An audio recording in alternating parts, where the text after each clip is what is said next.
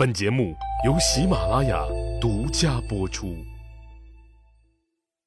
上一集里，我说到了王翦可不想和李牧这个厉害角色玩硬碰硬，他请求秦王用钱摆平赵幽缪王的亲信郭开。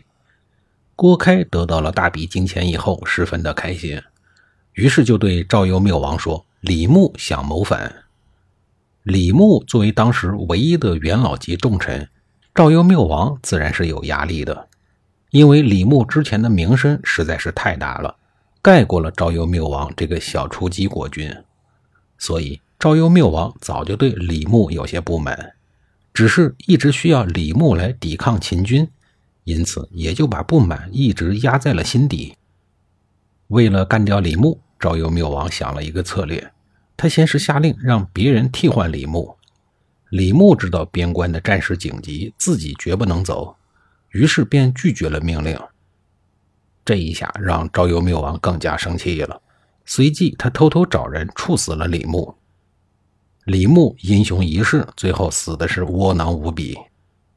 李牧一死，赵国已经无险可守了，于是秦国大将王翦率军一路攻城略地，三个月以后，直捣赵国的都城邯郸。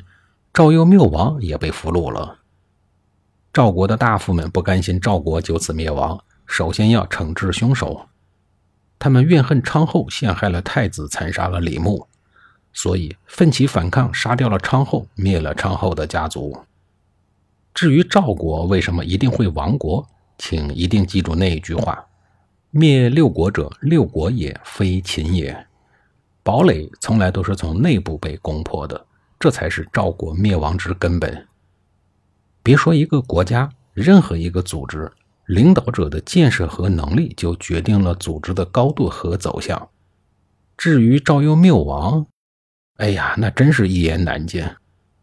就算是赵国有一百个李牧，也不够他杀的。不甘心做亡国奴的赵国贵族们，在战乱中找到了被昌后废掉的元太子公子嘉。一群人风风火火地跑到了代郡，在那个地方拥立他为王，也就是代王家赵代王。赵国和楚国的亡国历史是多么的相似。楚国大本营被秦军捣毁了以后，也是一帮子楚国贵族拥立了废太子昌平君，抵挡了一阵子秦国。至于公子嘉为什么不称赵王，而非要称什么代王，历来有不同的说法。最为后人所接受的说法是，从赵孝成王到赵悼襄王，再到赵幽缪王，这三代赵王一代不如一代，使得赵国人颇为的失望，以至于亡国。眼下的赵国人不愿意再提及赵王这两个字儿。再者说，现在的国都邯郸城已经被秦军攻破了，国将不国了，赵国从某种角度上来说已经不复存在了。赵国人希望换一个新的大王，建立一个新的国家，又因为是在代郡的地面，所以称呼公子家为代王。面对原本就该属于自己的王位失而复得了，代王家的心里头没有什么喜悦，因为此时的天下形势早已经今非昔比。六国中，韩国已经灭亡了，赵国的国土被秦国占领了三分之二还多。魏国就更弱小了，楚国呢早已经一蹶不振，燕国一直龟缩在东北一隅，而齐国与秦国两国修好已经四十多年了，一直对列国提出的合纵攻秦视而不见，听而不闻。眼下尽管形势逼人，代王家仍然想着怎么努力振兴国家。对外，他一继位就派出使者到燕国，与燕王喜、太子丹议和。燕国人同意了，和他结了盟，并愿意配合已经亡了的赵军联合起来抵抗秦国的侵略。代王家还主动和背后的匈奴人结好，以稳固后方。对内，他把所有能得到的财力、物力、人力全都集聚了起来，组建了军队，并任用贤能的人为官，将老贵族们赐予爵位。总之吧，团结所有可以团结的力量。尽己所能的复兴国家，代王家雄心勃勃，要振兴国家，收复失土。可是上天并没有给他太多的时间来积蓄力量。秦国见燕国要帮助赵国复国，于是派军大举的进攻燕国。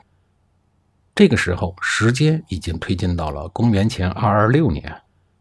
作为燕国的盟友，代王家责无旁贷地带领着赵军残部，同燕国军队会师于易水之西，共同抵抗秦军。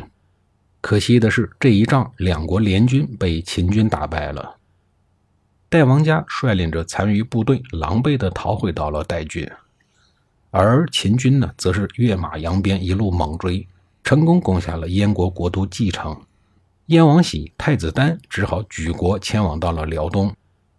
狼狈地回到了代郡之后，代王家真是心力憔悴。原想着经过这两年的准备，可以和秦军一战的，不曾想联合了燕军也抵挡不住秦军的猛烈进攻。现在看来是不能和秦军硬碰硬的。要好好的休养生息，以待时机。之后，公元前二二五年，秦国灭掉了魏国；公元前二二三年，秦国灭掉了楚国。秦国统一天下的步伐逐渐的加快。代王家愈发的意识到，自己复国的梦想终将会成为泡影。现在别说收复邯郸了，就是能够保住代郡这一片赵国最后的国土，就已经谢天谢地，对得起列祖列宗了。驻扎在代郡与辽东之间的秦军让代王家寝食难安，唯恐秦军突然杀来。毫无疑问，这场噩梦终究还是来了。公元前二二二年，秦军雷霆般的杀进了辽东，燕王喜被迫投降。之后，王贲带领秦军在回师的途中，顺道杀向了代郡。代王家不甘心做第二个赵王谦，带领着剩余的军队出城迎战御敌。这一仗的结果没有任何的悬念，赵国残存的战士几乎全部为国捐躯了。代王家战败以后，正要自刎殉国的时候，被秦国士兵夺下了兵器，随后把他给俘虏了。至此，赵国彻底灭亡。代王家被俘虏以后，他的最终结果如何？历史上没有明确的记载。他的弟弟赵王谦投降后，被流放到了房陵深山中。也就在今天的湖北省房县的境内，代王家可能也被流放到那儿去了吧？如果真的是这样，这兄弟俩时隔六年再见，肯定有说不完的话，或者他们已经不需要再说什么了，只有相顾无言，唯有泪千行了。后世有人传说，代王家俘虏后被押往了咸阳，在途中寻机自杀了。还有人说，秦王佩服他的气节，封他在秦朝为官，只是他不乐意，最后还是自杀了。